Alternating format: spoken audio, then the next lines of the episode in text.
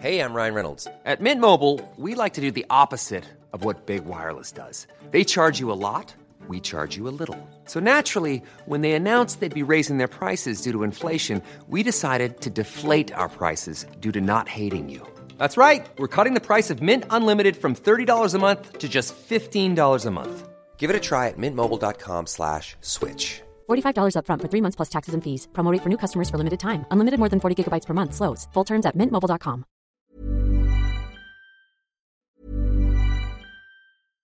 Hey, Dave. Yeah, Randy. Since we founded Bombus, we've always said our socks, underwear, and t-shirts are super soft. Any new ideas? Maybe sublimely soft. Or disgustingly cozy? Wait, what? I got it. Bombus. Absurdly comfortable essentials for yourself And for those facing homelessness. because one purchased equals one donated. Wow, did we just write an ad? Yes. Bombas. Big comfort for everyone. Go to bombas.com slash ACAST and use code ACAST for 20% off your first purchase.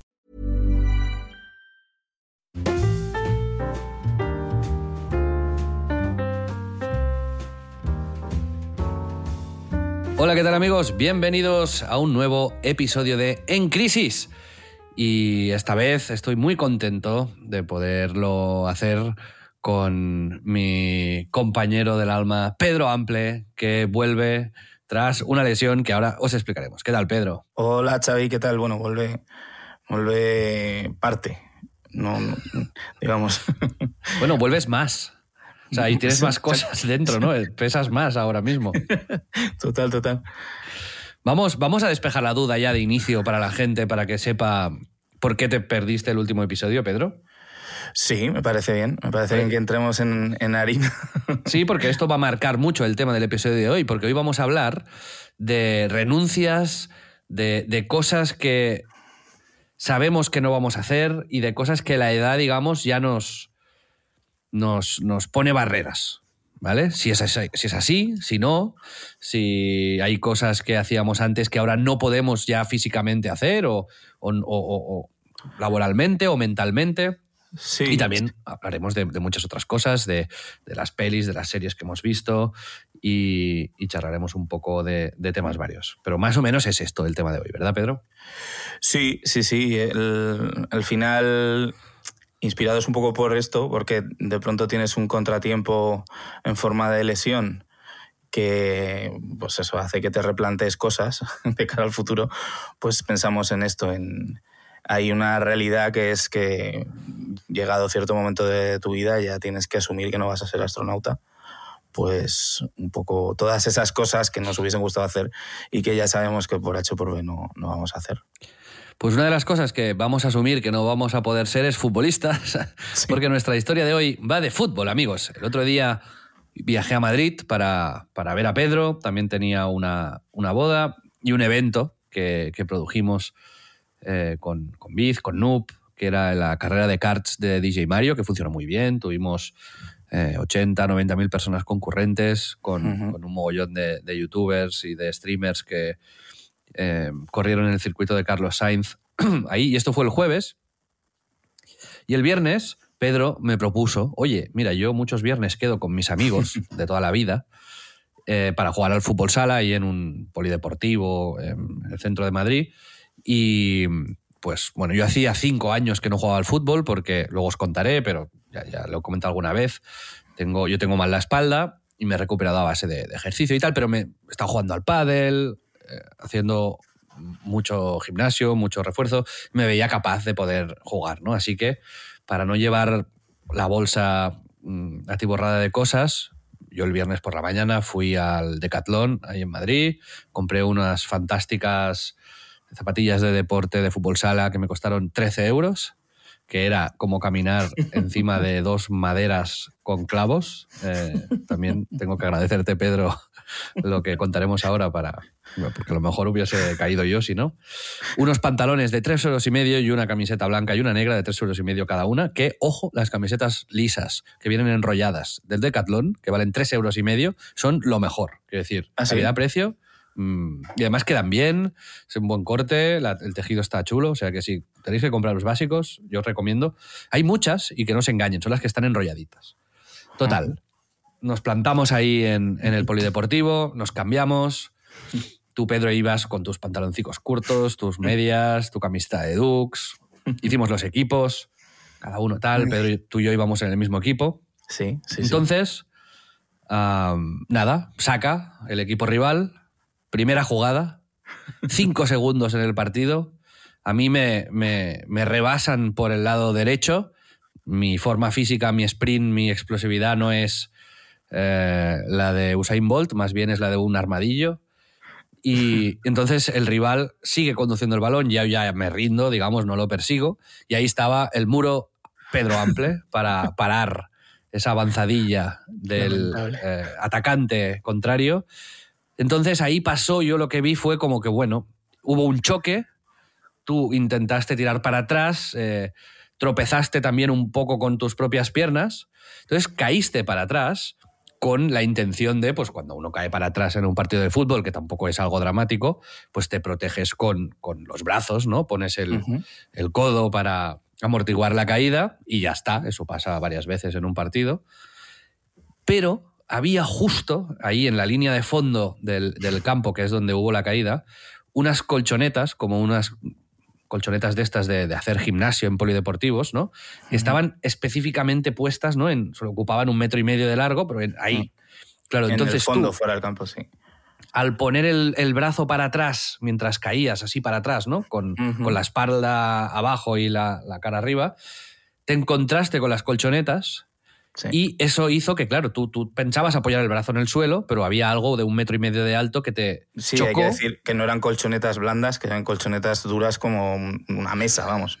Sí, una, una sola quizás sería blanda, pero Ujú. 10 apiladas, eh, pues claro, hacían ahí un buen troncho. de- Entonces, te quedaste como encofrado en el suelo, Sí, sí, sí. eh, oh, como con, con dolor, ¿no? Pero todos pensamos, bueno, ha caído en colchonetas, no Sí. pasa nada. Es decir, no, no de esto, ¿no? Entonces, te intentamos levantar. Bueno, eso era- fueron 10 segundos de partido. Sí, Eso, sí, digamos, literal. el- la- me, me he alargado yo más contándolo que el tiempo que estuvimos jugando. Y te quisimos levantar, te dolía mucho y fue como, bueno, me voy a la banda a esperar a ver si, si la cosa se, se Sí. soluciona, si ha sido un golpe, ha sido un esguince, ha sido un tirón.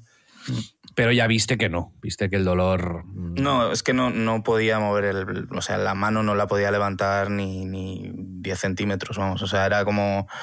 No sentía, porque al final estás en caliente o recién pegado el golpe, lo que sientes es más el golpe que otra cosa. Pero. Y yo, vamos, yo creo que estaba bastante compuesto para lo que luego ha sido. Eh, y, y nada, y poco después ya pues, eh, avisé que tenía que ir al hospital y, y estuve intentando aguantar para que Xavi pudiese por lo menos jugar tres minutos de reloj, ya que había hecho este dispendio de dinero de, de sus 15 euros sí. en Decathlon. Tú ves, nada, o sea, y- no es, muy, no es muy yo. Yo normalmente me hubiese ido a la. Nike a comprarme unas botas de 120 Pero eso euros. era, era verdaderamente guay y, y me dio mucha más rabia todavía porque era, joder, al final era un momento chulo. Yo llevo jugando los partidos estos de los viernes pf, 15 años. O sea, no sé. eh, para mí era muy guay que conocieses a mis amigos, que luego pudiésemos tomar algo, qué tal. Y, y fue frustrante porque efectivamente es que fue la primera jugada. Y yo creo que además, precisamente por eso, porque yo recuerdo eh, desde mi punto de vista, que mientras lo iba contando Xavi, yo tenía como los flashes de Vietnam. Aquí era como... Y hay un gato también.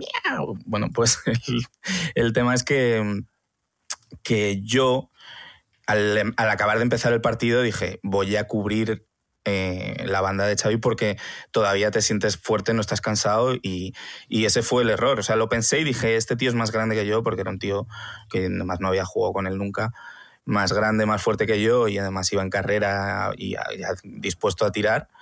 Y, y aún así dije, bueno, como estoy... eh, tuve como una milésima de me voy a dar una hostia, pero bueno, yo creo que, la, que más o menos la aguanto.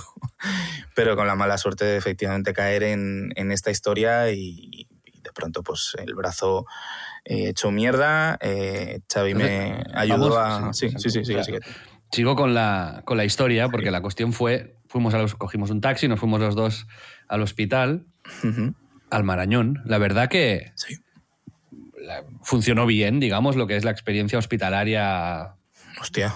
sí. Per se, que me refiero, te colaron muy rápido, o sea, te, rápidamente en urgencias te metieron en una sala de triaje y te Sí. subieron para arriba, te hicieron unas placas, luego ya la espera fue Demencial. mucho más larga.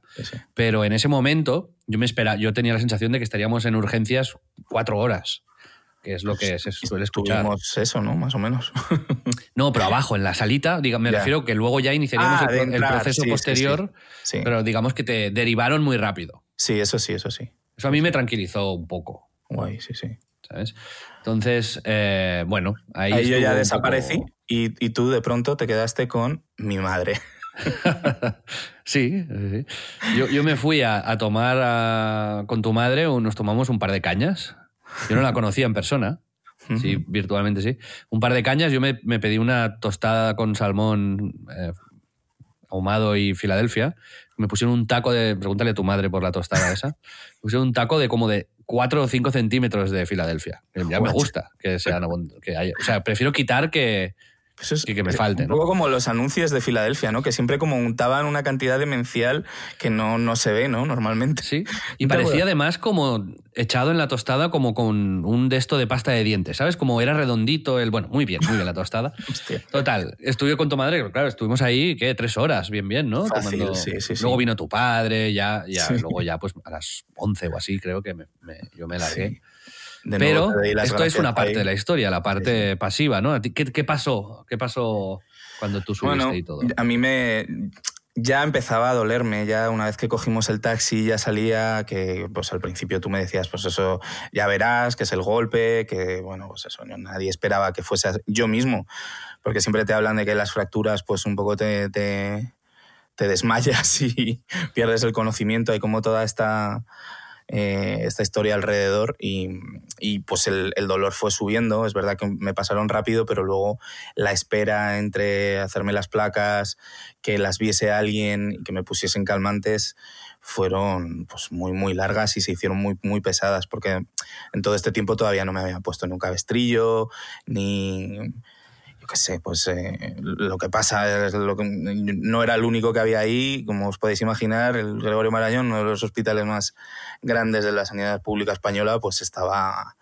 a rebosar. El tema fue, pues de pronto había un, un chaval que tenía un problema en la mano, un chaval ucraniano, que iba además con chándal de Ucrania, no sé si sería deportista o qué, que le habían él le estaba intentando decir en inglés a, un enfermero que ya le habían hecho placas y que no quería hacerse más placas, que quería que alguien le pusiese un calmante, que ya sabían lo que tenía y tal, pero el hombre hablaba en inglés y el, el enfermero no hablaba, no hablaba inglés. Entonces yo ahí en ese momento estaba como ya con sudores fríos, con un dolor mortal, con el brazo colgando, que no podía colocarlo de ninguna manera para que dejase de dolerme, y, y yo intentando hacer de traductor para otra persona que tenía un problema demencial y, y- y que lo que acabó pasando es que cuando ya le tocaba a él, se piró y retrasó sí? todavía. Sí, sí, sí, se salió y luego volvió y le dijeron, no te muevas de aquí, por favor, y tal, pero retrasó todavía más, a lo mejor 20 minutos, que me hiciesen a mí mis placas.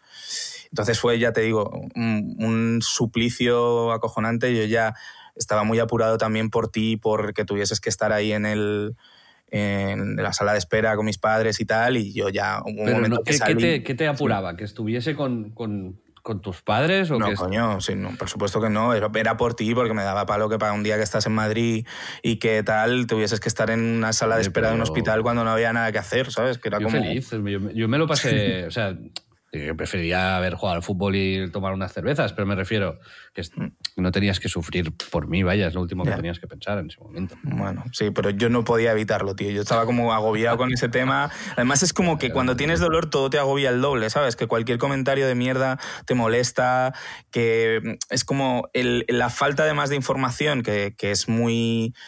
Yo creo que es uno de los grandes problemas de, de este hospital. eh, al final es como mm, esa inquietud te, te- te va corrompiendo un poco por dentro, ¿no? Hasta que me pusieron un- una inyección y me pusieron ya el, el brazo en alto, en cabestrillo, y me dijeron que, pues, eh, que ya, pues eso, que tenía una, una rotura eh, importante en el hombro. Es- lo que tengo es una... En el húmero. En el húmero, sí, es una fractura desplazada de extremidad proximal del húmero derecho en tres bonitos trozos, además. O sea que la hostia fue apoteósica. El número es el, brazo, es el hueso que va del hombro al codo, digamos, ¿no? exactamente. Eh, y, el, digamos que la extremidad proximal es lo que más se acerca a la, digamos, la, eh, donde hace el juego el hombro, ¿no? Entonces es más peligroso ahí porque es donde más juega el movimiento, ¿no? Y ahí vino una, una cosa divertida de, de, todo esto, fue que fue cuando me dijo la doctora,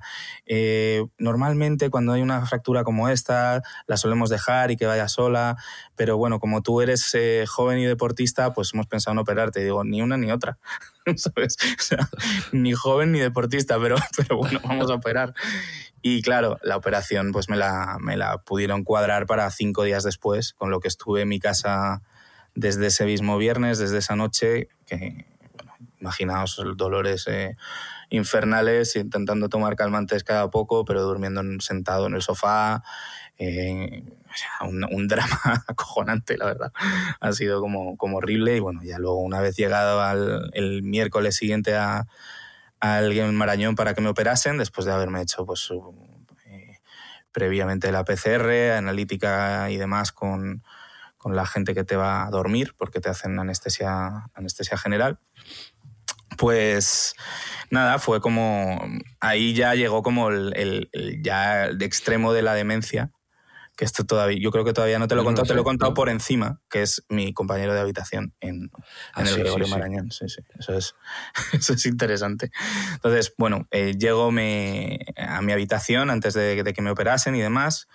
Y nada, y resulta, pues eso, como sabéis, es, son habitaciones compartidas, hay muchísimas, o sea, hay miles de camas en el, en el Marañón, pero bueno, tienes que compartir habitación y no hay, no hay problema con eso, ¿no? Pero tuve la malísima suerte de que me tocó pues un señor de unos 50, 60 años con su problema estaba ingresado porque tenía una diabetes mal curada y con, complicaciones y que le iban a, amputar dos dedos del pie. Bueno, todavía cuando llegué no, no, lo sabían, pero tenía pinta de que sí, porque lo, lo tenía como encangrenado ya y con muchos dolores y con el agravante de que luego descubrimos que era un señor con esquizofrenia. Entonces, eh, pues eso, digamos que no es lo ideal que te toque con alguien que ya de por sí tiene una enfermedad delicada, o sea, que lleva en plan los delirios y las alucinaciones eh, de serie, y, pues si le sumas la morfina, pues eh, échate a temblar,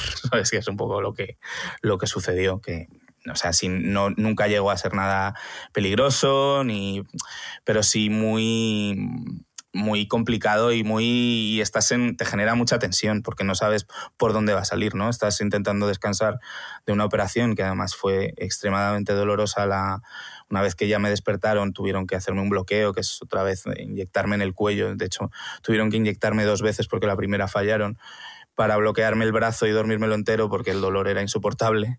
Entonces tú estás groggy perdido, que te han puesto todo tipo de, de, mierdas, o sea, literalmente morfina me debieron inyectar todo lo máximo que se puede y estás groggy perdido, pero este señor cada 5 o 10 minutos está llamando a las enfermeras, montando pollos, eh, haciendo cosas como pues que no te permiten estar descansado y, tranquilo, ¿no? Que es lo que lo más deseable en una situación como esa, ¿no? De hecho, literal me pasó una cosa muy curiosa, que es que eh, tuve mono.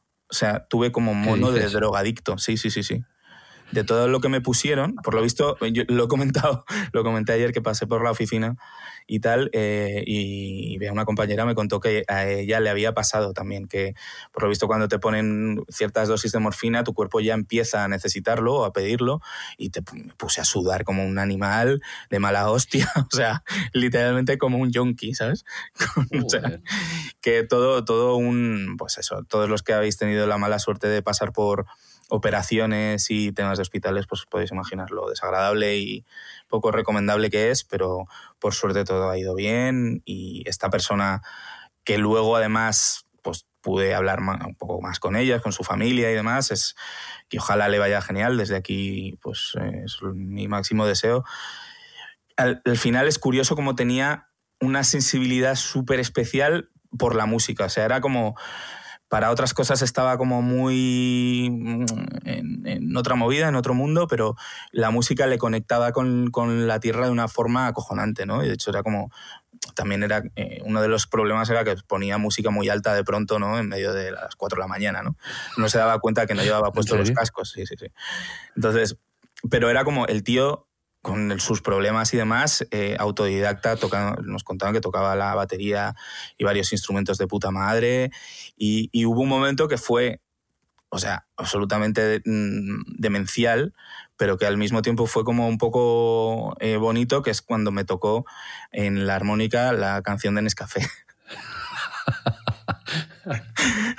fue, fue, un momento, un momento curioso.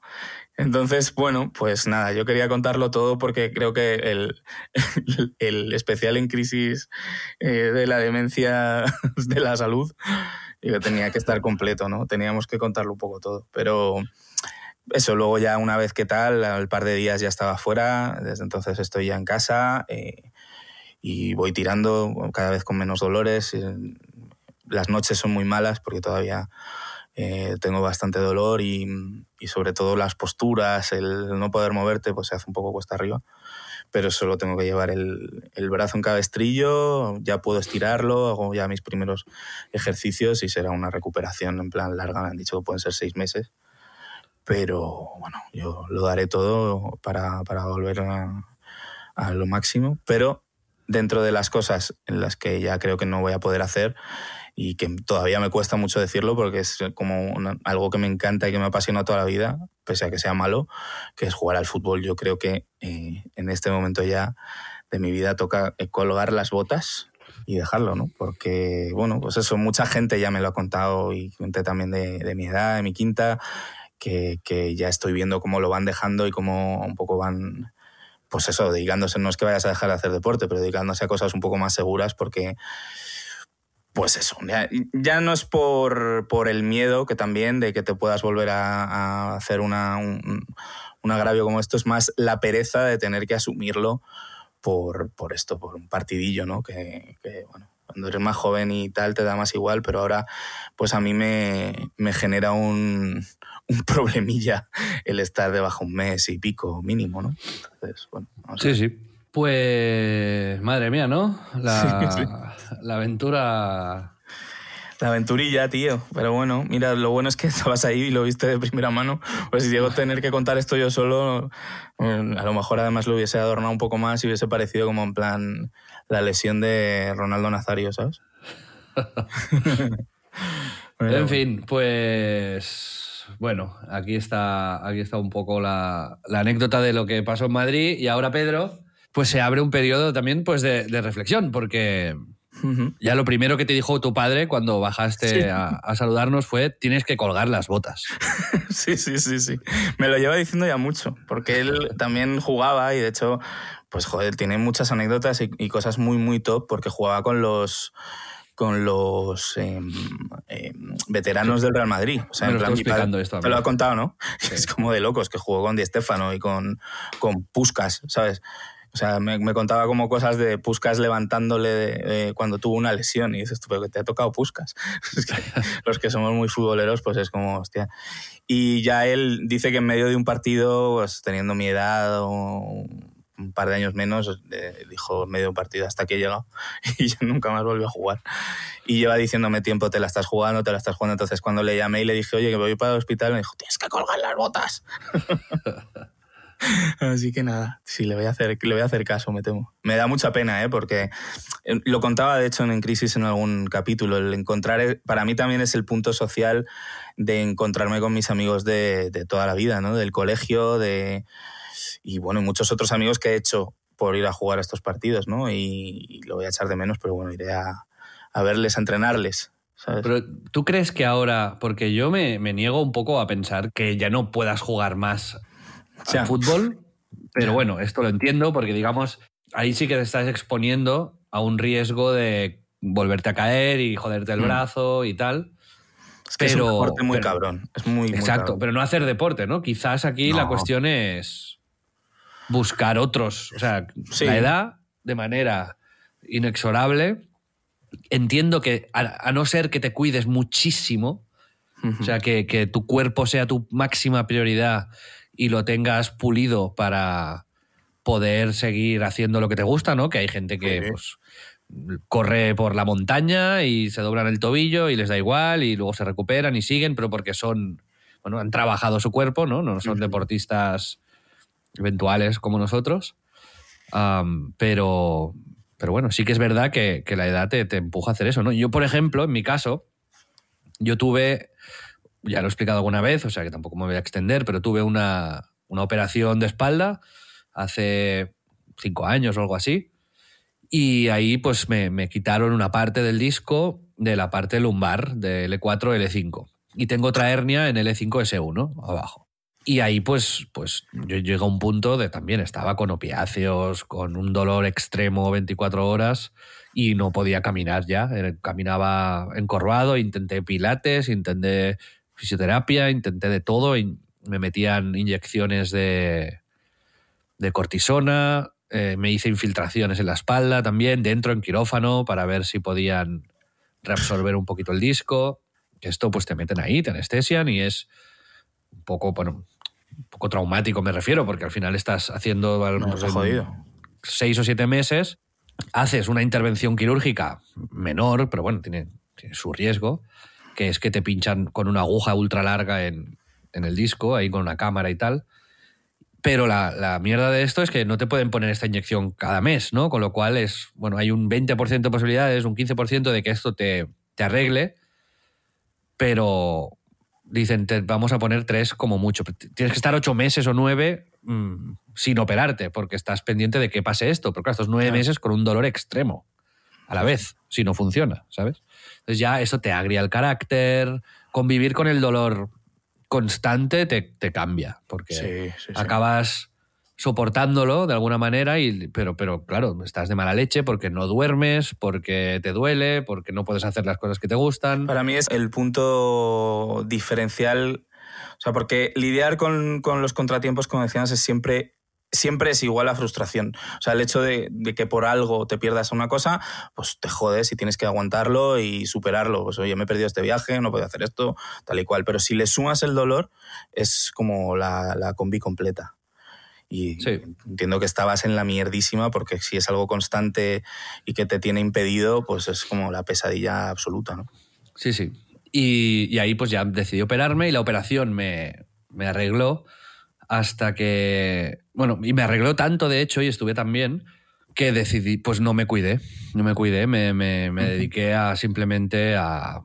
Bueno, tenía miedo de hecho, porque esto también, también sucede, ¿no? Que cuando Sí. tienes una lesión gorda, y esto te pasará a ti, ya verás, Sí, sí. que tienes miedo de, de usar el brazo en, pues no vas a ir a jugar al pádel o al golf porque te dará cosa y si me vuelvo a romper. Pero en, en algunos casos esto no lo tengo que decir yo, lo tiene que decir un profesional, pero en mi caso esto fue un error.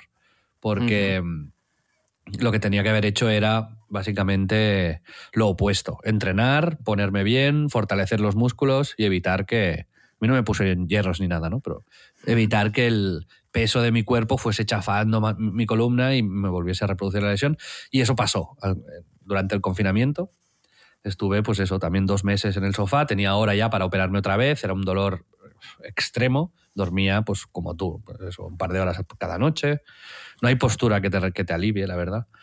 Y, y esta vez, en cambio, he eh, superado el, el dolor haciendo lo que pensaba que no tenía que hacer, que es deporte. Pues eh, eso, entrenando, ejercitándome, yendo al, al gimnasio con, con supervisión de una persona que sabe de mi lesión y que me dice exactamente qué tengo que hacer, cómo, qué cosas puedo hacer, qué cosas no. Pero esto me ha llevado a un punto inimaginable, que es pues, poder jugar el partido de fútbol, jugar a pádel una vez a la semana, un par de veces a la semana, o plantearme que realmente pues ahora estoy en una condición física que puedo hacer.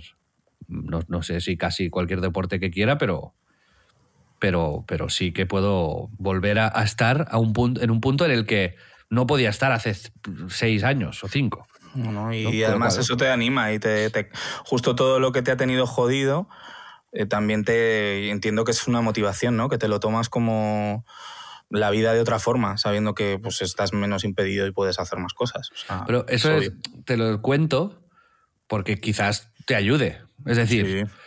tú tendrás que pasar por un proceso que te dará mucho palo y que no vas a hacer posiblemente, que es la rehabilitación, porque te dolerá, porque tal, no sé qué, pero que tampoco te rindas, ¿no? ¿sabes? No te abandones. Eh, Es decir, hay, hay, existe la posibilidad de que tú pierdas peso, hagas mm, gimnasio, fortalezcas el brazo y puedas recuperar una forma física, quizás no para jugar al fútbol a lo loco, pero sí para, para poder hacer deporte. Sí, sí, sí. Bien. No, y es mi intención, ¿eh? Y, o sea, yo creo que lo de, en este caso, lo de la rehabilitación es casi mandatorio, ¿sabes? Porque, em, o sea, si no, no recuperas la movilidad del brazo y eso sí que es estar impedido para toda tu vida, es una putada y lo tienes que hacer en unos plazos y de una forma y además lo bueno es como con, con bastante seguimiento. El, eh, estoy muy contento de que al final, bueno, al ser un hospital tan grande y tan potente, pues tienen una unidad específica como del hombro, ¿no? Y, y Peña que está muy acostumbrada a trabajar con, con, todo tipo de lesiones de este tipo y me lo dijeron muy clarito que es como, mira, tú le, le mencioné lo de ir al fisio y me dijo, un fisio ni se te ocurra, cosa que no, no sé qué les pasa a los traumatólogos con los fisios, qué tipo de bif hay ahí, pero sí que tienen algo. y, y me dijo, no, no, vete a, a, a, te voy a decir a dónde tienes que ir, cómo y, y los, los checks, los seguimientos que vamos a tener que hacer y tal. Y lo, lo, voy a hacer por eso, porque quiero, joder, quiero poder dejar una, un amigo en una estantería, ¿sabes? Ya, ya.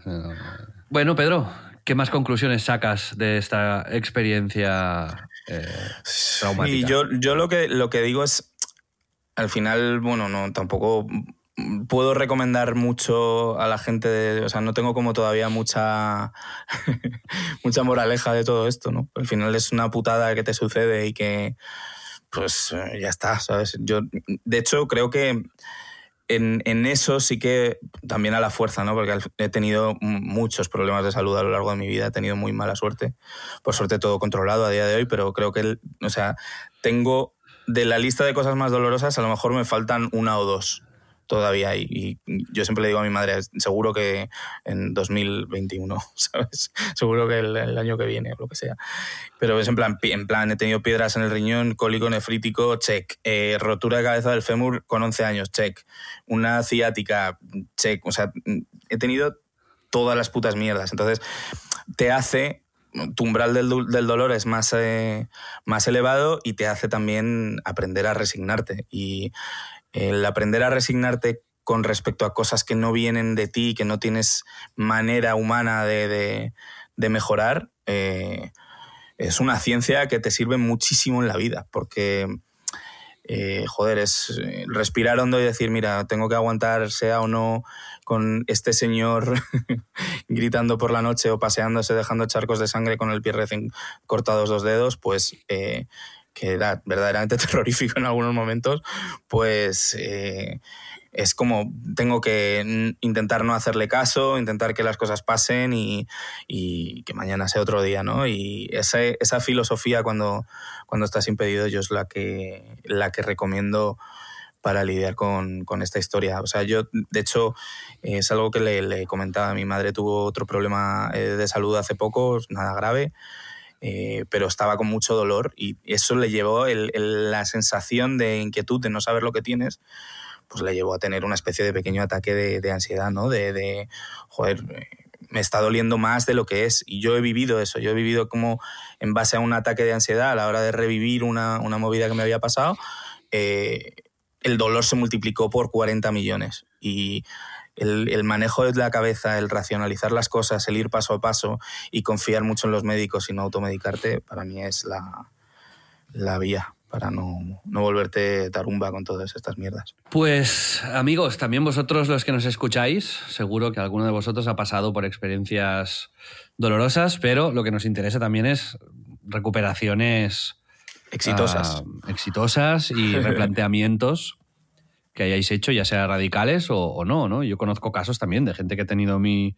mi lesión uh -huh. y que hacen de todo y que al contrario, ¿no? Fue esta experiencia traumática una fuerza para darse cuenta de que tenían que cuidarse, de que uh -huh. tenían que cuidarse, de que tenían que mm, mejorar en lo, en lo físico, en, en la alimentación, estar en forma, porque si de manera natural pues no, la cosa va para abajo, pues lo, tú lo que haces es luchar contra ello y, y tal, ¿no? Es decir, que a veces también de este tipo de eventos, y, me incluyo en este saco, que son una, una mierda, pero, pero quizás si yo no hubiese tenido la, la, lumbalgia, la ciática y este dolor tan terrible, ahora no estaría haciendo ejercicio desde hace un año y medio, dos, tres veces a la semana, ahora con Claudia entrenando un poco más y con estas ganas de evitar ese dolor estando yo mejor, ¿no? Que posiblemente me lleva a mí a un punto mejor del que estaría si no hubiese tenido este problema. ¿Sabes? Sí. Es como, es como que el hecho de mm, primero pasar por, por todo eso, aguantarlo y superarlo, ya de manera natural, como con cualquier otro problema, ya te moldea y te hace diferente, o sea, te, te hace evolucionar en aspectos de tu vida. Luego, toda la parte de, de de alguna manera esa obligatoria, joder, no me saldrá la palabra, obligatoriedad de, tener que hacer cosas por recuperarte, eh, también te, activa de manera eh, necesaria, ¿no? Y creo que eso, yo, vamos, mi intención es que sea así, luego pues eh, sé que sufriré como un cabrón y que me dolerá mucho y no me apetecerá nada ir a rehabilitación y que me tiren del brazo, pero eh, sé tengo muy claro que no quiero perder, o sea, quiero perder la, la, lo mínimo de movilidad y eso va a hacer que me, me, ponga las pilas y que y si consigo que eso me sirva como una, un trampolín para seguir haciendo ejercicio después, pues mira, puta madre. Pero bueno, de esto va un poco este podcast, ¿no? De, de estar en crisis y de cómo las crisis uh -huh. nos redefinen y nos transforman, ¿no? Eh, contado desde un punto de vista pues muy personal y muy subjetivo, pero, pero bueno, que, que, al final esto es una crisis física de, que, se replica y que luego se transforma también en una crisis eh, pues, eh, anímica o, de replanteamiento de vida y de darse cuenta de pues eso, ¿no? Lo que decíamos antes, hay cosas que podré hacer, hay cosas que no podré hacer, tengo que renunciar a el abanico de posibilidades que tengo delante cada año se va acortando, voy pudiendo hacer menos cosas con el tiempo. Y eso nos ha llevado a, a plantear, ya fuera de las, del mundo lesiones, pero relacionado, qué otras cosas mmm, creemos o pensamos que no podremos hacer debido a el paso del tiempo, ¿no? O aunque, o a lo mejor que ahora sí que las podemos hacer, pero que dentro de 10 años ya no. Y Pedro, no sé si tú habías reflexionado sobre ello o tenías alguna, algún o sea, comentario? Claramente las cosas físicas, las que ya, ya sabes que no vas a ser un atleta de élite, pero ya no solo un atleta de élite, o sea, yo sé que ya no voy a ser pitcher, ¿no? no, no hay más cojones, lo, lo, veo muy, muy difícil, bueno, lo veo imposible. Entonces, el, una de las cosas que creo que, que, me ha cambiado mucho con la edad es el, el, aprender a limitar tus opciones, o sea, o a asumir que tienes opciones limitadas.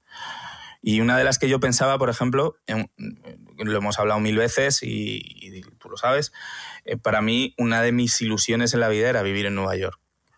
Yo ahora mismo, en el momento que estoy en mi vida, aunque todavía no tengo eh, pues obligaciones de tipo familiar o pues eso no tengo unos hijos o no tengo mucha mucho mucha carga digamos eh, con la que con la que cargar con la que llevar y creo que no voy a vivir nunca en Nueva York que no no tendré ya la oportunidad de pasarme un año dos años en, en esa ciudad que me, que me hubiese gustado mucho y pues es, yo, sí. yo pienso distinto a ti en eso ¿Ah, sí? sí yo, yo creo que que no, o sea, no, no sé por qué no. Sea, creo que es más una cosa de que tú ahora mismo piensas esto que no una realidad. Es decir, a Nueva York te puedes ir a vivir con 20, con 30, con 40, con 50, con 60 o, o con sí, 70. no es igual, ¿eh? No es, es, una ciudad muy puta para cierta edad y con, con, el tipo de relaciones que hay. No es lo mismo tener 20, 30 y buscarte la vida y conocer a gente tomando algo y ya tener un grupo de gente con la que, que ya ir, o sea, no me lo imagino si no es en plan, pues me voy por trabajo y mi núcleo de relación estará muy relacionado con el trabajo. Y también es una cuestión de, no es solo que ya, o sea, como una, que lo tenga como imposibilitado, sino que tampoco es como mi, mi plan ideal ya, ¿no? Creo que lo guay hubiese sido eso con, con 30, 35 años como mucho, ¿no? Que es mi edad. Eso, ya tú estás en el límite. En el límite. Efectivamente, a mí también me ha pasado. eh, Yo, yo, en vez de Nueva York era Los Ángeles, que me parece una ciudad que se tiene que disfrutar muchísimo más viviendo ahí que no visitándola, porque No, sin duda.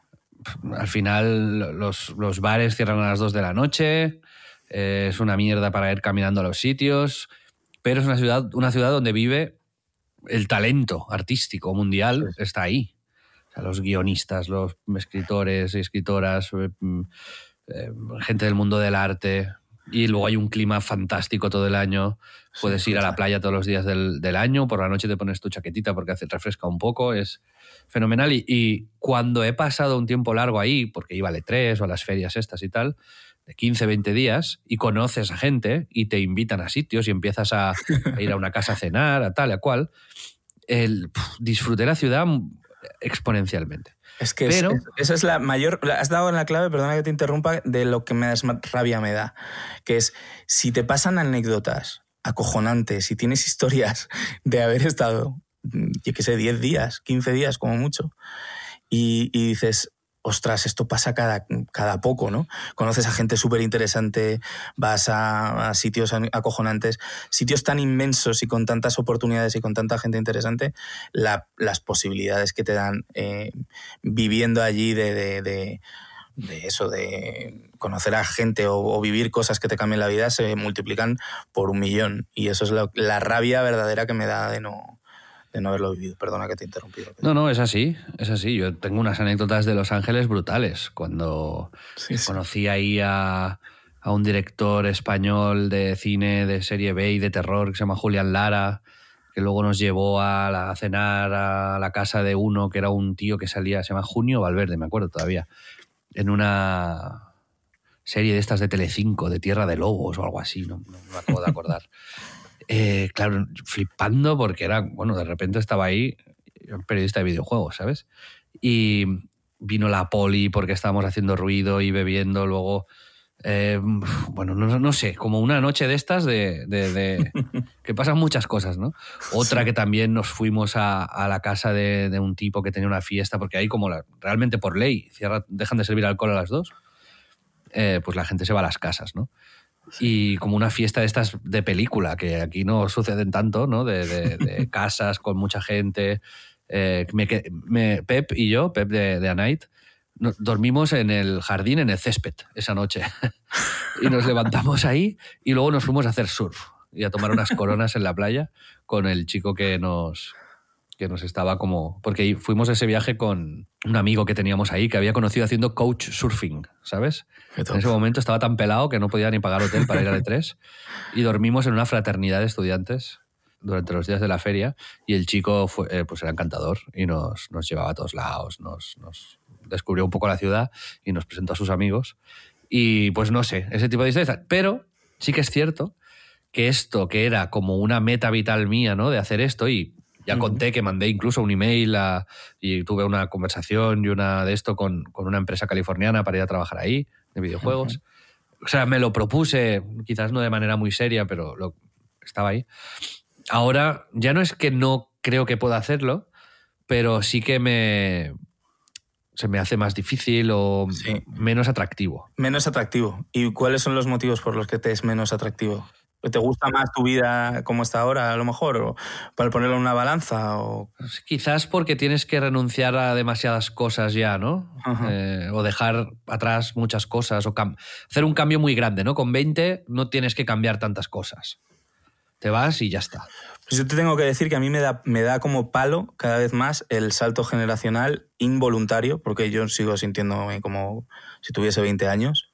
En mi fuero interno, de verdad que lo siento así. O sea, yo no. A ver, hay cosas ya de, pues eso, igual de gente de 20 años que me importan tres cojones y que no, no comulgo con ellas, ¿no? Pero, pero sí que el hecho de conocer a gente y gente que está eh, haciendo cosas y motivada por, por inventar y ese tipo de, de vida, de, de, efectivamente, de irte a fiestas en rooftops y, y conocer a Peña, pues es más, es más difícil, se ve más raro. Yo mismo me acuerdo de con 25 años estar en una fiesta en Nueva York y que viniese un tío de 40 y decir, este, este pavo que hace aquí, ¿no? Y es, algo que, que, bueno, pues que tenemos que, que, lidiar un poco con la realidad de que ya no somos eh, TikTokers, ¿no? Y bueno, pero que es, y eso es lo que te digo, es mi parte es mucho más eso, no tanto lo que renunciaría, sino la parte del el palo o el, el, momento vital tan diferente para, para, vivir esa parte de la experiencia que era, que era algo que, de lo que a mí me, más me apetecía. Así que, pues yo, yo creo, también, he reflexionado sobre ello, que es cierto esto, pero quizás porque también nos o sea, digamos, nuestras referencias eh, y nuestros momentos agradables en estas situaciones son las que tuvimos nosotros a esa edad.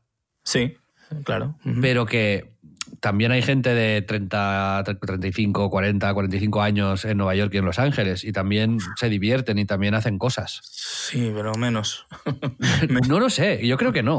O sea, yo, yo, yo creo que no. Hay, o sea, hay mogollón de restaurantes, hay actividades, hay hay arte, hay cultura. Digamos que no es que sea menos, es que simplemente es distinto. Es otra manera de, pues como, como en Madrid o en Barcelona, vamos, como lo que hacemos tú y yo, pues ya no, no salimos hasta las 4 de la mañana a una discoteca, hasta las 6 y hacemos otras cosas. Entonces, pues habría que hacer esas cosas en esas ciudades. Pero es lo que te digo, que a mí la parte que más ilusión me hacía era la de la explosión mega brutal de, conocer a gente y de, estar en, en, la pomada de lo que va a venir, ¿no? Y de lo que se está generando. Y, eso pues conoces a gente interesante de otra manera. A lo mejor en vez de coger y decirte, oye, tengo una idea de la hostia y vamos a hacer un, disco de no sé qué, te viene y te dice, no, estoy invirtiendo en, una empresa de helados y necesito investment o que me ayudes con no sé qué, ¿sabes? Y es interesante también, pero es interesante de otra manera. No sé, yo creo que es una visión un poco pesimista esta que tienes. Puede ser, puede ser. o sea, yo creo que si tú y yo ahora por lo que sea, nos tuviésemos que ir un año a, a Nueva York o a Los Ángeles, nos lo pasaríamos igual o mejor que hace 20 años. En tu caso o 15 en los míos. Puede ser, pero nunca lo sabremos, Xavi. Nunca lo sabremos. bueno. bueno, me vas a hacer una propuesta y se acaba el podcast así. ¿Te, imaginas? Estaría bien. No, pero no, no lo sé. O sea, luego hay, hay gente ¿no? que ha decidido hacer esa explosión de, mm, vital a, una edad más adulta, ¿no? Yo, pues. Sí. No sé, ejemplos de, pues, lo, de Dani García o no, lo de Antino sí. ¿no? que gente que de repente dice, pues ahora me voy a dedicar a viajar por el mundo y a, cocinar y a conocer a gente y a, tal y a cual. Y, haces, otras, cosas. Es, exactamente eso. Yo lo que voy es que a lo que yo sé que ya tengo que renunciar es a lo que a mí me parecía más atractivo, que es justo esto que ya os he contado. Pues quizás deberíamos abrir la mente a, ver que, hay, que hay cosas que, no nos imaginamos, que sí que nos, nos, podrían poner en ese estado eufórico. Eh, seguro, seguro. De todas las edades. Seguramente. Sí, no, eso. Quiero decir, yo voy a estar siempre abierto toda la vida, lo más posible lo que se, me permita, pues ya sea por, mis propios recursos o por las, mis circunstancias, a vivir cosas, ¿no? Y a, y hacer cosas distintas, porque al final es, creo que también te pasa a ti y que nos pasa mucho en esta generación, que no, que seguimos teniendo hambre de experiencias y de vivir, de vivir movidas y de, de disfrutar también, ¿no? Y, y, un modelo de vida a lo mejor más más quieto, más eh, centrado en, en, eso, en no poder salir de tu casa o no poder conocer a gente, pues eh, no es algo que yo eh, de alguna manera vaya a perseguir. Al final voy a perseguir lo, lo, otro de lo que estoy hablando. O sea, mi punto es con respecto a el plan concreto de vivir en Nueva York, no a cosas que me puedan pasar. Al revés, estoy mega abierto a, a irme a vivir a Buenos Aires. No, Sí, sí. Y es, yo creo que es la mentalidad adecuada. Total. O sea, aunque no lo hagamos. ¿sabes? Exacto. es decir, saber que te lo pasarías igual de bien o, mejor. Sí. Tal. Em, ya te digo, mi, padre y, mi madre, por ejemplo, que ambos son editores, llegado a un punto de su vida, decidieron dejar la enseñanza y montar una editorial, cada uno por su lado. Y eso les llevó a llevar un estilo de vida mucho más de, de eso, de, de viajar, ir a presentaciones, conocer a gente, cenar con peña que no te imaginabas que, que- que conocerías, que te invitasen a ferias, ir a ciudades de todo el mundo a montar tu stand y no sé qué, ¿sabes? Que, que yo creo que si encuentras una pasión y una, y, un- y una razón de tal, nuestra pasión en ese momento era la fiesta y posiblemente conocer a, a mujeres, ¿sabes? Ahora mismo quizás son otras las motivaciones y pues hay que, hay que conectar con ello. Pero es que no pensamos mucho en ello ya, ¿no? No- o, o nos damos por vencidos y a lo Sí. mejor pues no, no lo sé, quizás está bien que lo hagamos, quizás, quizás no. No, No sé Bueno, si alguno está- de, aquí de los que nos estamos. escucha ha hecho un cambio de estos Bueno. locos y nos a, mí, puede... a mí me fascina que hay gente como de nuestra generación que tiene muy claro, de pronto en un momento de su vida, su modelo de vida, ¿no? Y es un modelo diferente al mayoritario, pero como que lo, lo llevan bastante a rajatabla, ¿no? Pues eso, yo os contaba, tengo unos amigos eh, los que, eh, que tuve la suerte de volver a ver allí en, en Marruecos, que viven allí, son de origen allí, pero han vivido en, en España, yo les conocí aquí y han vivido en Europa pues toda la vida y, y que viven como nómadas ahora. O sea, con, son un poco más jóvenes, igual tienen más tu edad, pero que han decidido con- en pareja vivir con máximo lo que les cabe en tres maletas y cambiando de, de ciudad de cada poco, ¿sabes? Y se han ido al Sáhara, se han ido a Filipinas eh, y, y- y pueden permitirse hacerlo porque tienen trabajos que pueden teletrabajar y, y dices tú, hostia, hay mil modelos muy interesantes y mil formas de, de vivir que no son las preconcebidas que quizás son los que los- las que nosotros que tenemos inquietudes todavía de no asentarnos y no hacerlo lo típico, pues que nos, quizás nos faltan también referentes, ¿no? De nos digan, hostia, pues eh, puedes animarte a hacer algo así. Hay que tener luego también muchos huevos para, para hacer una cosa tan extrema, ¿no? Pero Sí. me pareció muy, muy guay. Y ellos están mega felices y no me extraña y te cuentan unas historias y, y viven y comen unas cosas que dices, tú, hostia, qué maravilla, ¿no? Así Sí, que sí. nada. ¿Qué otras cosas, Xavi, si quieres cambiando, eh, crees que ya no harás tú? Pues yo es que es que pienso que lo puedo hacer todo todavía. Ojo. No, soy optimista en ese sentido. No, no, Sí, no creo que. Pero no hay algo que... por ejemplo, dijes, pues eso, por ejemplo, ser desarrollador de videojuegos, que era una ilusión para ti en un momento trabajar en una desarrolladora de videojuegos. ¿Eso es- crees que es un capítulo que ya tienes que cerrar, por ejemplo? No, no, no, ¿No? especialmente. Al contrario, pienso que ahora es más fácil que antes. Que Sí. si ahora me pongo a estudiar en Real Engine 5, que si me apeteciese, lo haría. Otra cosa es que no me apetezca, pero me veo capaz todavía de Ya. hacerlo. Sí. Em, quizás, bueno, hay cosas obvias, ¿no? Como eso, ser deportista profesional. Sí. O sea, yo creo que, que no, en ningún caso ya. Que te hubiese puedo- gustado, hubiese sido una ilusión Sí. para ti. O sea, a mí jugar al, al o sea, yo no era suficientemente bueno ni, ni de lejos, pero, pero sí, ser futbolista, por ejemplo, es algo que me hubiese encantado. Mm. Pero A mí también, ¿eh? Yo creo que a todos los chavales, y sobre todo los que nos gusta el fútbol, dices, hostia, el sueño de ser futbolista. A mí hay una anécdota aquí graciosa, que es que había uno en, en mi colegio, de niño, en plan muy pequeño, que le cogieron los alevines del Real Madrid. Acordaré siempre, Valentín Pizarro, allá donde estés, eh, todo eso es lo mejor, siempre me acuerdo de él, porque además el cabrón tenía la equipación perfecta del Madrid, era como muy, muy guay, ¿no? Y yo le decía a mi padre, papá, ¿cuándo me vas a llevar a hacer las pruebas a la ciudad deportiva? Mi padre que iba allí a jugar, o sea, que, que como que tenía, que tenía todos los contactos. No me llevó nunca el cabrón. Y luego me, me ha reconocido con los años que, que, que era muy malo. Como que no me llevó para que no hiciese el ridículo. en serio. Sí, sí, sí, sí. Pero claro, yo, pues eso, joder, mientras, sobre todo ya infantil, yo de mayor nunca me he visto con el nivel eh, suficiente como para dedicarme a nada en relación con el deporte, pero a nivel de ilusión, coño, piensas en, en eso y bueno, yo me cambio por Borja Iglesias mañana, ¿sabes? Sí, sí, es así. Pero, eh, bueno, esto sí que es una cosa que yo veo que, que- que ya no podría hacer. Quizás también, por ejemplo, pero es algo que nunca a mí nunca me ha traído, el mundo de la música, dedicarme a... Pero ya por skills. Quiero decir, la edad lo que me ha dado es perspectiva de que hay cosas... O el Hmm. diseño gráfico, ¿sabes? O sea, hay- con la edad me he dado cuenta de que hay cosas que no sirvo. No, no- yo no, no sirvo para ello. Eh, en cambio, cuando tenía 20 años, yo decía, yo puedo ser diseñador gráfico. sí. Pero a base de hacerlo mal muchas veces, dices, bueno, quizás no. ¿Sabes? De hecho, eh, hay una cosa que es ser actor, que, actor literalmente... perfectamente. perfectamente, o sea, no, no tengo ninguna duda. A mí esto me fascina. O sea, Xavi, Xavi tiene la opinión de que ser actor es facilísimo. Totalmente. O sea, quiero decir. A ver. Es decir, si Larry. David es actor. o Seinfeld.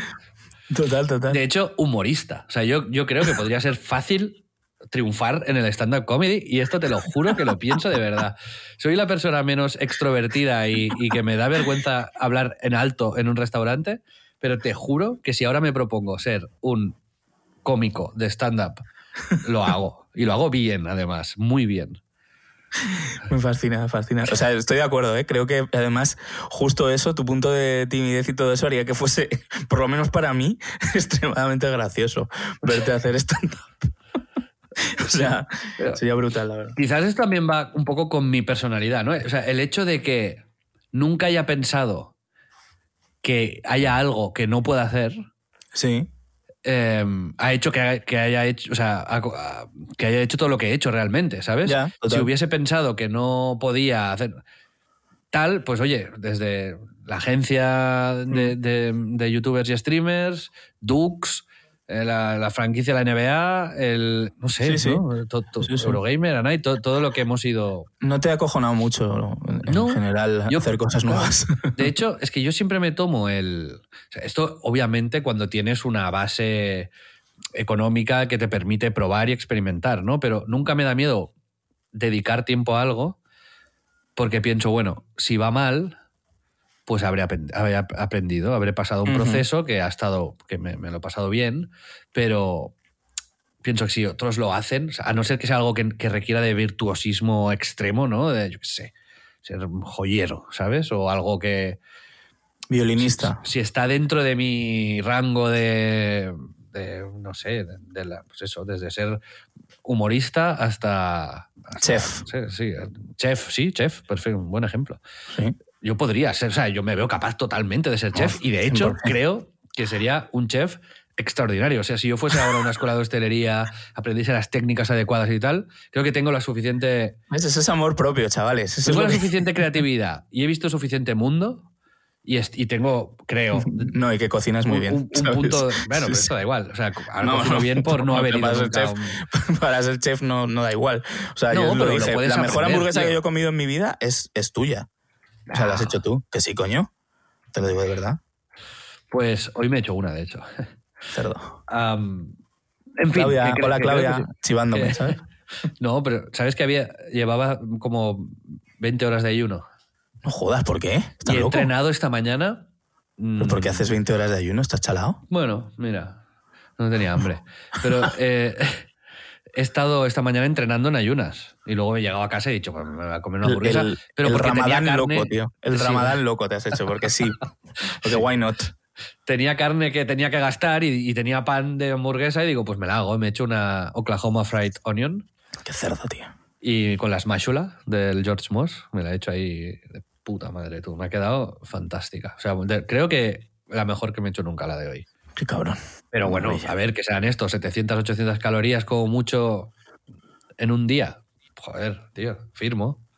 Está bien. Hombre, sí, sí. De hecho, ahora estoy siguiendo como gente en Instagram, que son entrenadores y peña de fitness y tal, que abogan mucho por no cortarte. O sea, si te gusta la pizza, te gusta la pasta, te gusta la burger, como por incluirlo en, en la dieta. Luego, lo- en cambio- entonces, esto implica que tú tienes que ser consciente y compensar constantemente, ¿sabes? Es decir, si te tomas un plato de pasta gigante, pues tienes que saber cuántas calorías tiene esto y compensarlo adecuadamente para llegar al tal, ¿no? En vez de hacerte una dieta muy estable, ¿no? De, pues, em, o sea, las dietas normalmente son cada día comes eh, de 0 a 100, 50, pum, pum, pum, pum, pum. Pues ahí te dicen, no, come un día 80, pero el otro día comes 20, ¿sabes? Y ¿Pero ¿No te parece que, que el hecho de que, es, que haya como un orden y un control también te da mm, como tranquilidad? O sea, a mí lo que me pasaría, o sea, yo no podría hacer un ayuno de estos intermitentes o, o hacer la dieta que tú describes porque eh, es como que abriría la presa de comer. ¿Sabes? Es como, es como, ah, me voy a comer unos espaguetis de la hostia y me voy a comer un bollo, ya luego ya no ceno y ya hasta mañana a mediodía ya me comeré luego una ensalada, una polla, ¿sabes? Pues o sea, no... Yo creo que, mira, eso es algo que con la edad también ha ido cambiando. Es decir, antes sí que pensaba que necesitaba esa guía y es como, si tengo un plan, voy ahí y tal. Y ahora no, ahora es como ya tengo experiencia suficiente Ya. cuidando mi, mi cuerpo. Vale, puede ser la, diferencia, como- porque como tengo yo no confianza tengo- en poder hacer yo esa, Ya. esa tal. Me conozco más, Tiene sentido. ¿sabes? Tiene sentido. Así que, que sí, por, ahí, por ahí va la cosa. Pues Pedro, em, me ha gustado las reflexiones de hoy sobre todo lo que hemos hablado. A mí también. Y, y te digo una cosa, creo que eh, debemos apoyar al Xavi actor o stand-up comedian. Chef lo veo, lo veo como que seguro que va a pasar. Porque o sea, se te da muy bien y lo disfrutas muchísimo. Entonces, eso es easy. Pero, mm, pero lo de stand-up comedian o actor, es que te, ¿Te tenemos que grabar un corto. Cero, tío. tú, ¿eh? Cero, cero. O sea, cero. Pero me, pero me haría tantísima gracia que lo quiero, lo quiero potenciar eh, al 100%. Mira, ¿sabes lo que digo? Que puede que pase, no, ni te lo garantizo, ni te lo prometo, ni te lo digo. Pero si yo para mí, para mí me hago un monólogo y me lo escribo, te lo represento en exclusiva a ti solo. Hostia, por Dios, tío. De verdad. Y tú En serio. Ese puede ser el mejor regalo que me hagas nunca. O sea, quiero decir, o sea, au- aunque seas malísimo, me hará tanta gracia que, que- o sea, el objetivo final de que me ría está garantizado de base. Entonces, hazlo, por favor. Vale. Es un buen a lo regalo. mejor es una situación muy violenta, ¿sabes? Porque te piensas que te vas a hacer gracia y es tan malo o tan raro que no sabes qué hacer, no sabes qué decirme, me ves ahí. Y en plan tú agobiado cada vez más, este tío no se le hace ni puta gracia. Claro, claro, que una audiencia de uno es muy jodido, ¿eh? Es peor que una audiencia de 100.000. Que lo he leído yo en internet. Muy bien.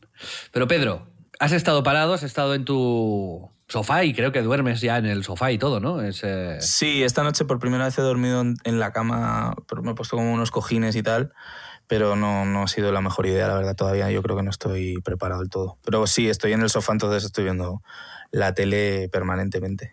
Pero, claro, eso, eso te ha aportado la posibilidad de, de ver eh, más audiovisual.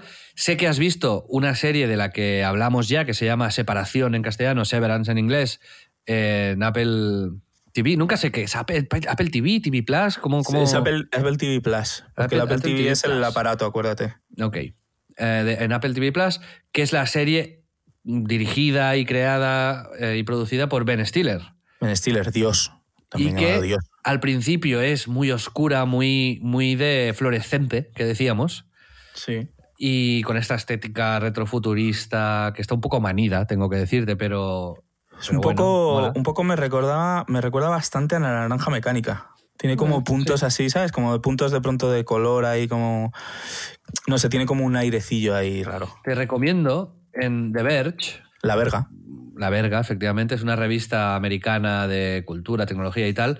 El otro día entrevistaban al director de producción, que se llama Jeremy Hindle, sobre el- la, la parte visual y estética del show. Y entonces brutal. Te cuenta por qué los ordenadores son como son, qué buscaban, por qué la luz es así, por qué las salas están diseñadas de la otra manera. Y eh, mola bastante. La Eh, veré, la veré. Te haré el caso. tío habla de él como que, bueno, también muchas referencias a Twin Peaks y movidas así. Bueno, digamos, no, no referencias, pero sí. Sí, es que bebe como con ese punto ahí un poco angustioso, ¿no? De. de, mm, hay como, como muchas referencias. Yo veo clara la de Kubrick porque a nivel visual está, está muy, muy cuidada. eh, el tipo de planos, iluminación y tal. Pero eh, hay muchas otras. Efectivamente, yo, ahora que lo has dicho, lo de Twin Peaks está bastante, bastante ahí. Tiene ese punto como inquietante. eh.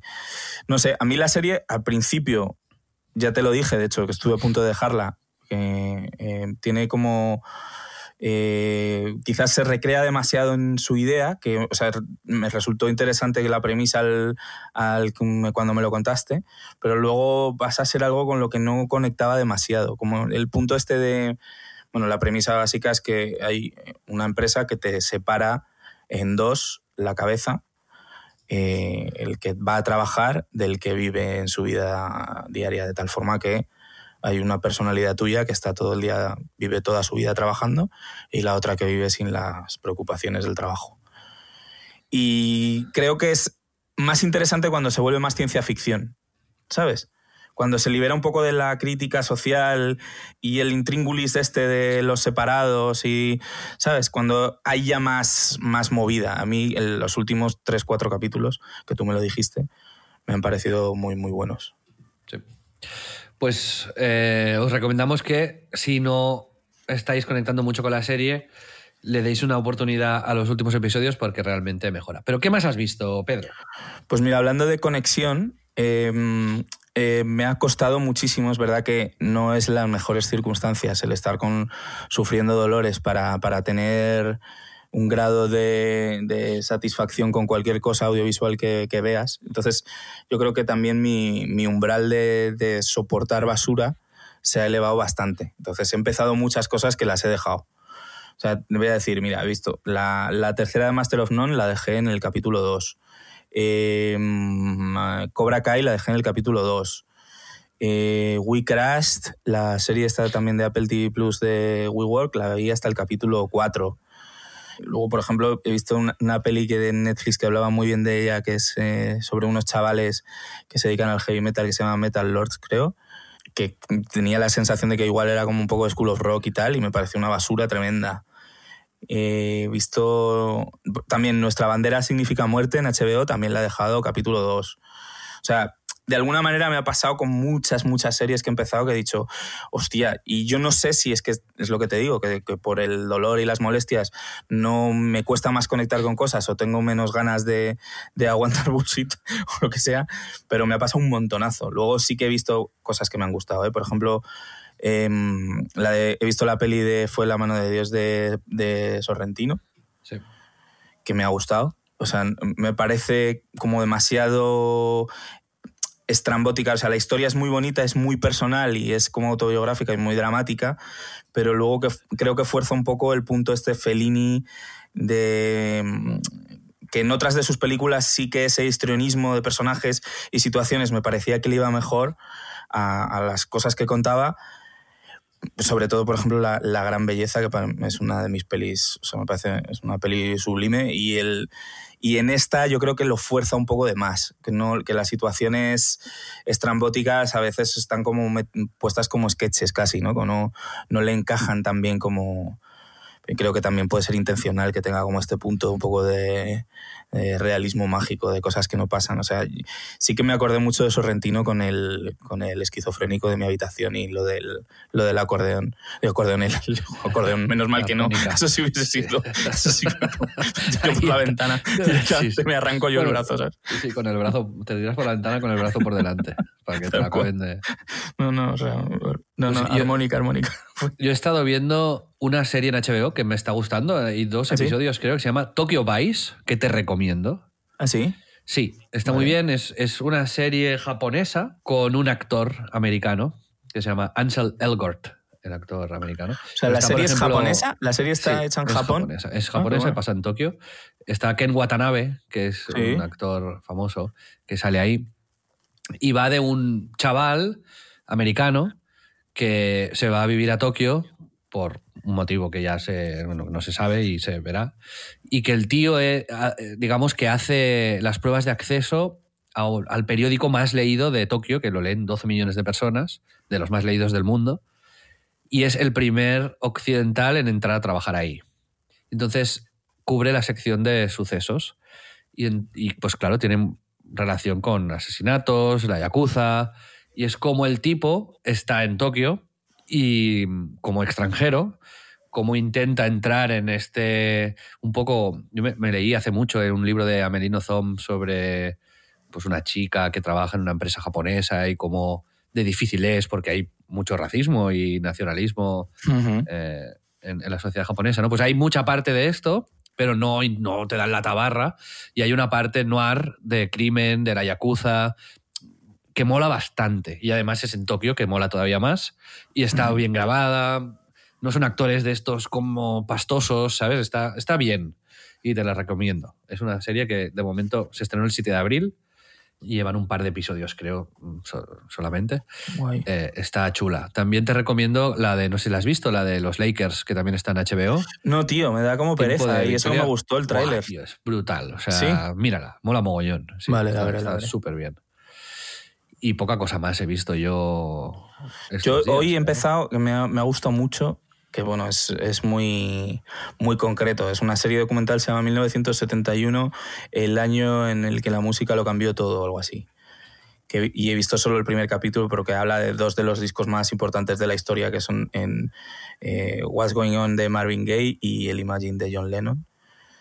Eh, y es como el, eh, un poco hablan del despertar de la música con mensaje eh, un poco en respuesta a Nixon y a, a Vietnam. Sale un mogollón de material inédito de, no, no sé si inédito, yo no lo había visto en mi vida, de eso de Lennon, de, de Marvin Gaye, del concierto que hizo para Bangladesh George Martin, en, en plan con imágenes no vistas de, de otros eventos también como el combate de Ali contra Fraser. Eh, no sé, yo creo que este capítulo en concreto, porque What's Going On, por ejemplo, es uno de mis discos favoritos, creo que me ha flipado y no sé si me gustará tanto los de después, porque hay gente que, o sea, fue un año para la música, para mí acojonante, uno de los mejores, y hay como discos increíbles. Pero luego, por ejemplo, pues eso, el, el- siguiente capítulo es de los Rolling Stones, que, que a mí, o sea, me interesa y lo voy a ver, pero no lo voy a ver como, no me va a llegar seguro tanto, ¿no? O bueno, si cuando hablen de Johnny Mitchell o de Sly Stone y todo esto, que son, gente que no me... Pero hay otro, otro capítulo dedicado, creo, a Bowie. Eh, no sé, está muy, muy bien hecha porque mm, por lo, creo que no tiene como el... eh, Sabes que hay muchos documentales que están como muy ya formulizados y que te cuentan las mismas cosas y esto lo hace pasando de un tema a otro de una manera bastante, bastante guay. Y ya te digo, solo he visto un capítulo, pero lo quería recomendar. Y antes de acabar, vamos a hablar también de series muy malas, porque tú me has dicho antes que has visto series que te han parecido horrorosas y te quería preguntar sobre la o las series que hayas visto que sean, bueno, que te hayan horrorizado últimamente. Yo te tengo que decir que una de ellas es Zoo. Una- cuéntamela, cuéntamela, por favor. Porque tú además, quiero decir, ves mucho más contenido que yo.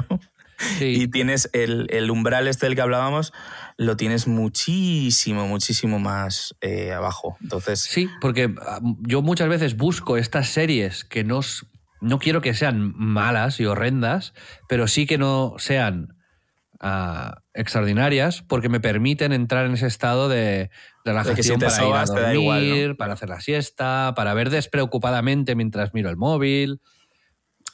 Por ejemplo, yo que sé, The Blacklist, ¿vale? Esta me, me- me gusta para pasar el rato, ¿no? Son series de estas que tú no verías posiblemente nunca, Mm. pero que a mí me, me tranquilizan, ¿no? Pero una de ellas es Zoo, que va de que básicamente los animales de todo el mundo se, se vuelven locos y empiezan a atacar a los humanos. Y hay un grupo de pues, un zoólogo y peña que está viendo a ver qué, qué está pasando. Llevan cuatro temporadas ¿eh? de, esta, de esta movida. ¿pero por qué pasa eso? Pero es que el, hay un actor que se llama Jimmy Walk, que ahora está haciendo una serie que se llama Ordinary Joe también, en paralelo, que el cartel ya, para mí ya define un poco. Es el, peor actor que yo he visto en mi vida. O sea, es increíble. O sea, te lo juro, está en Netflix. Te animo a que veas el primer capítulo de Zoo. O sea, el protagonista es Jimmy Walk, que tiene una cara de, de- de- de buen chico y de guapete, tal, bien. Pero, madre de Dios, que es. No, no, no, no. O sea, el tío salía- sale en Mad Men, de hecho, este tío. ¿Ah, sí? Sí, sí, sí. Pero en. en de hecho, ¿qué, qué cojones hacía en Mad Men? Voy a buscarlo un momento. Horrible. Cuatro, tempo- cuatro temporadas, tío. Es Sí, que sí. impre- es impresionante. Es, es, es de lo peor que he visto en, en mi vida. En mí hay una, hay, pero bueno. hay una que, que es como muy curiosa y que para mí es de las cosas más malas que he visto nunca y es The Witcher. Buah, es muy mala también. Es malísima, tío. Pero mala a nivel que parece como hecha con bajo presupuesto en los años 80, ¿sabes? Es como peor que, mm, que Sena, ¿sabes? Sí, o sea, sí, sí. está como, como el color mal hecho, como planos demenciales de maquillaje. O sea, igual la segunda ha mejorado, pero ya le, le cogí tanta tirria a esta serie que es como. Soy Se, como se ve como una obra de verlo. teatro cutrilla, ¿no? Sí, tío, sí. Además es como, joder, yo, eh, mi colega Edu, que es como, le encanta el, el The Witcher 3, que además él no le gusta ni Juego de Tronos, ni ha seguido nunca este rollo fantástico, y siempre me dice como que la historia está tan guay y tal, y le di una oportunidad por eso, y de hecho tenía hasta un poco de hype, porque decían que era ser como el Juego de Tronos de Netflix y tal, y cuando vi el primer capítulo, que es como noche americana, eh, rollo teñida, como si hubiesen puesto un plástico azul en delante del objetivo de la cámara, digo, pero esto qué hostias es. Pero que, o sea, es, es que está muy, muy, muy, muy mal hecha. Muy mal actuada con el Henry Cavill hablando como, como si fuese Batman, pero mal. O sea, no sé, me pareció mm, de vomitar. Sí, sí. Y la vi entera, ¿eh? ¿Cómo sería The Witcher en castellano? El guarro. El bicho. El- ¿No? Ay, mi madre. El bicho, ¿no? O el bicho. Ay, mi madre, de subtítulo. Hostia, me encantaría, tío. Y todo pasar por el filtro de que Henry Cavill es en realidad R7, pues me gusta bastante. Pues amigos, también os animamos a que en, en Crisis Club, arroba en Crisis Club, en Twitter y en Instagram, nos mandéis lo que os preguntábamos antes. Es decir, qué experiencias, eh, digamos, eh, lesivas os han llevado a hacer un cambio de vida y a un replanteamiento, digamos, para, para bien. Es- o sea, quiero decir, si lo habéis pasado mal también nos lo podéis explicar, pero creo que, que ahora necesitamos animar a Pedro. Y, y también vuestras series, eh, las series más ridículas que hayáis visto nunca, ¿no? Que- Me gusta que- buen tema para que nos digan los oyentes, ¿eh? Esto y, y hacer un repaso del, y de, además de nuestras opiniones, si hemos visto alguna de ellas. Sí, sí. Series horrorosas, ¿no? De estas, Sí, sí, pero sí. De, de que a lo mejor a todo el mundo le parecen eh, increíbles, pero que a vosotros os... No que creáis que son malas, sino que, que os horrorizan. Que, decís. ¿pero esto qué es? Que estáis con esta sensación constantemente. Yo tengo otra que es Big Bang Theory. Bueno, claro, esa es la peor serie sí. nunca creada. Eso, creo que nunca una comedia ha conseguido todo lo contrario, que es como ponerme de mala hostia. O sea, no, no me hace ni sonreír. A mí me da rabia constante, me irrita, Sí, me, sí, me mantiene en un estado de, de irritación, ¿no? que es- además es machista, es, es, Es lo peor. Es una basura, tío. Y además eso es, es que la gente intentando ser nerd, como que... Oh, oh. es El ridículo. concepto, ese, el concepto ese del nerd, ¿eh? De, de- no, no, es, es, es literalmente vómito de una cabra en un monte. Sí, sí, eh, estoy de acuerdo. Pero es, digamos que esta es tan, tan, tan penosa la serie que no sé si entraría en, en la categoría zoo, ¿sabes? No, creo que no. O sea, zoo es que a mí específicamente, por la- particularmente por la interpretación del protagonista, me parece como que... No sé cómo definirlo exactamente, pero como que me, me parece un milagro que exista, ¿sabes? O sea, me parece un milagro que hayan hecho el piloto, pero que hayan hecho cuatro temporadas. sí, o sea, con, con Big Bang Theory entiendo que hay un... O sea, puedo, Sí, sí, sí. sí. Puedo llegar a imaginarme a qué, a qué tipo de gente le gusta o Sí, sí, sí, yo bueno, qué tipo de gente ha sonado muy faltón, pero me refiero, puedo, puedo entender que a alguien le guste. ¿Qué tipo de como- cerdo le gustas? Pero que nosotros como es- también, digamos, estamos en un ambiente en el que pues estamos muy metidos en este rollo y tal, el gaming, la tecnología, pues este tipo de caricatura nos, nos aliena y nos, nos echa para atrás a, a full, ¿no? O sea, es, No es sé, que ah, es- sí, pero eh, bueno, en fin. Es eh, las hay, las hay y ayudadnos a encontrarlas. sí, sí, muchas gracias. Pues amigos, muchas gracias por escucharnos. Volveremos la semana que viene el miércoles, si todo va bien. Sí. Quizás este fin de semana hacemos una cosa juntos, ya os lo contaremos en caso de que suceda. Y lo dicho, eh, si os gusta el podcast, recomendádselo a vuestros amigos, compartidlo en redes y ayudadnos dejando una valoración positiva en Spotify, en Apple Podcast o ahí donde lo escuchéis, porque esto pues hace que lo escuche más gente y nos, nos gusta ir creciendo la comunidad y, y tener a más gente alrededor que nos aporte experiencias, ideas, opiniones, críticas eh, y lo demás. Pedro, Esto muchas final es- gracias. Es, un programa, es un programa que ya lo hemos dicho muchas veces. Esto es terapia. Este- en este caso ha sido terapia para Pedro Ample. O sea, muchas gracias por este episodio en el que os he contado mis mierdas. Pues Pedro, muchísimas gracias eh, por estar aquí. Mejórate, A cuídate. Muchas gracias. y Gracias a nos todos, vemos la semana que viene. Un abrazo. Chao.